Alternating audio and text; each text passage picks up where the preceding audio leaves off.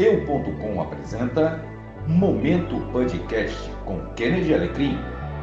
Começando mais um podcast e hoje estamos recebendo Tayla Ribeiro, né?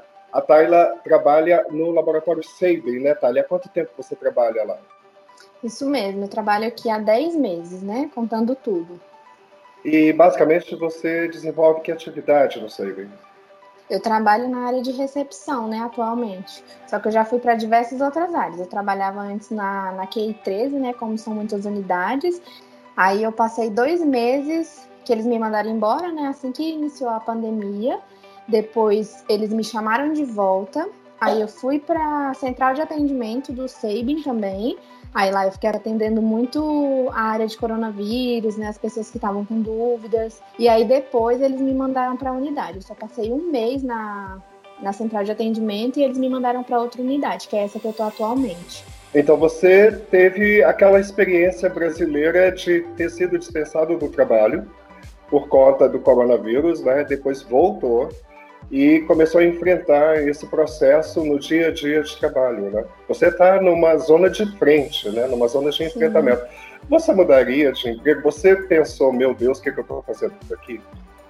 De início, é, assim que eles me informaram salário, assim que eles me informaram que tinha insalubridade, que eu fui descobrir por que, que era insalubridade, né? Que é a área da saúde, que você mexe muito com coisas infectantes e tudo mais, eu fiquei meio com receio, né, no início. Só que depois, para mim, foi tranquilo. E hoje em dia é uma área que eu gosto muito de trabalhar e eu não sairia daqui por, por pouca coisa, assim, vamos dizer assim, né? Como é que você, é, vivenciando esse trabalho no SEIBEN, uh, está experimentando essas mudanças, porque mesmo sendo um laboratório conceituado, que tem regras rígidas de higiene, provavelmente mudaram muitos protocolos por conta da pandemia, né? Sim. Isso afetou uh, a, a relação da equipe com os pacientes? Desumanizou de alguma forma? Como é que vocês estão tendo o relacionamento tradicional do Saving, que é um relacionamento excelente com os pacientes, uh, com essa pandemia e esse protocolo todo de afastamento social? Como tem pouco tempo que eu, que eu vim para cá, e assim, eu só passei dois meses com tudo tranquilo, né? Com rotina normal tudo mais. E logo após esses dois meses, já começou a pandemia, eu já fui mandada embora. Então eu tive pouca vivência do que era antes. Eu tenho mais vivência do laboratório o momento atual, né? Então, assim, o que eu vejo de diferença entre o que era antes, né, e o que é agora é que os pacientes eles estão com muito mais receio de vir ao laboratório. Eles parecem que eles veem a gente como se a gente estivesse infectado, como se a gente fosse as primeiras pessoas que fossem pegar esse vírus e transmitir para eles, pelo fato de a gente trabalhar na área da saúde. Então, todas as vezes que eles vêm ao laboratório, a maioria deles eles eles ficam com receio de dar algum documento pra gente, aí depois passar álcool, tipo como se realmente a gente fosse o primeiro contato com o vírus, pelo fato da gente receber pessoas infectadas, pessoas com sintomas. Então foi isso que eu, que eu percebi, assim, de, de mudança. E isso gera uma mudança no clima organizacional com os colegas, porque vocês estão sendo, de certa forma, é, uma frente de batalha e com essa questão toda de proximidade e de receio que os pacientes de vocês têm, uh, como vocês estão reagindo a isso? Está acontecendo algum processo de frustração? O que, que você percebe da mudança de comportamento dos seus colegas? Assim, no início, a gente também ficou com muito receio. Assim que a gente começou a receber os primeiros pacientes que estavam infectados, né?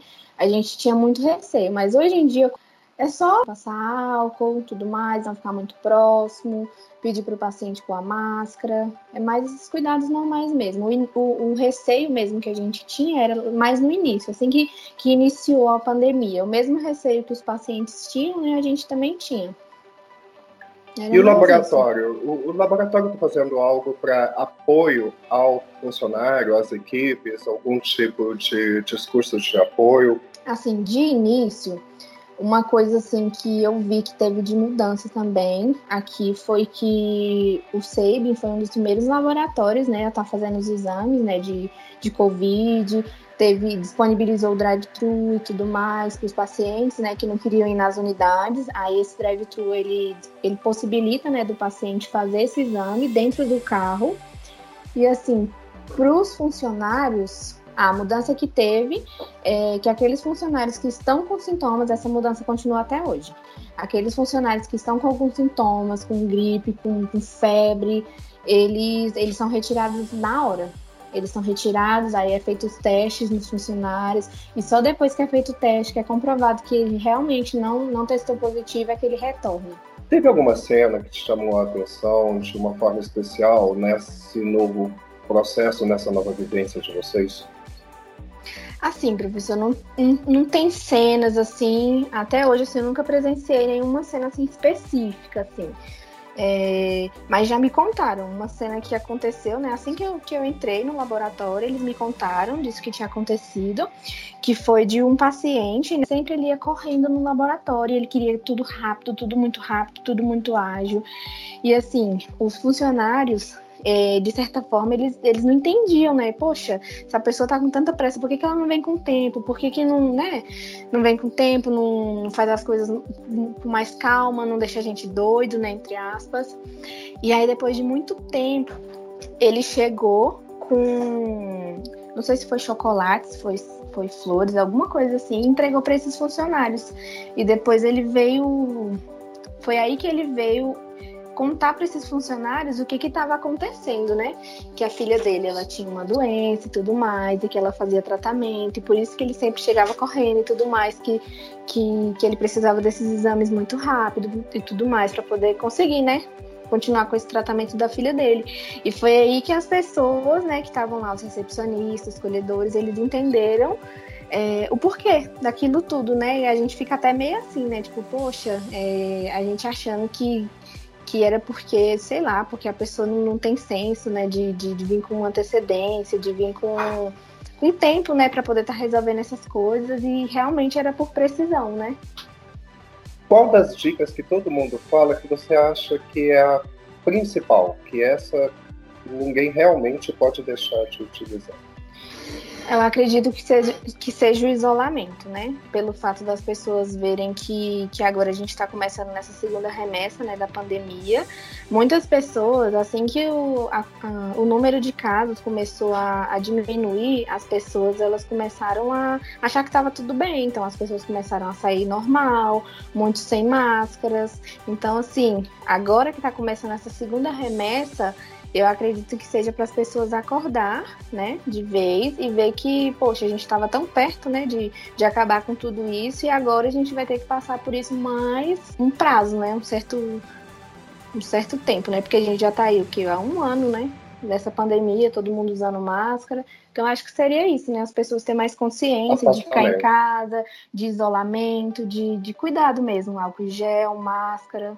Não é. sair só para o necessário, né? É, então, você pode dizer que é, nesse contexto de segunda onda, você está vendo uma mudança no laboratório, um aumento de exames, alguma coisa que indica realmente essa segunda onda? Sim, Sim, com certeza. Antes tinha diminuído, né, o número de casos, o número de, de pessoas que, que realmente tinham testado positivo. E agora aumentou de novo o número de pessoas que estão fazendo esse exame, que estão testando positivo.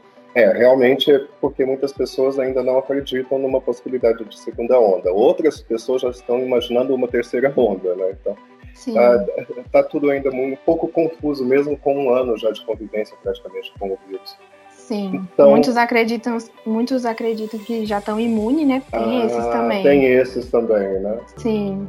Tá, muito obrigado por você ter participado do nosso podcast de hoje. Eu que agradeço. O seu texto está excelente, com certeza as pessoas vão gostar. E até uma próxima vez. Até a próxima, professor. Um abraço. Um abraço, tchau. Tchau, tchau. Você ouviu Momento Podcast com Kennedy Alecrim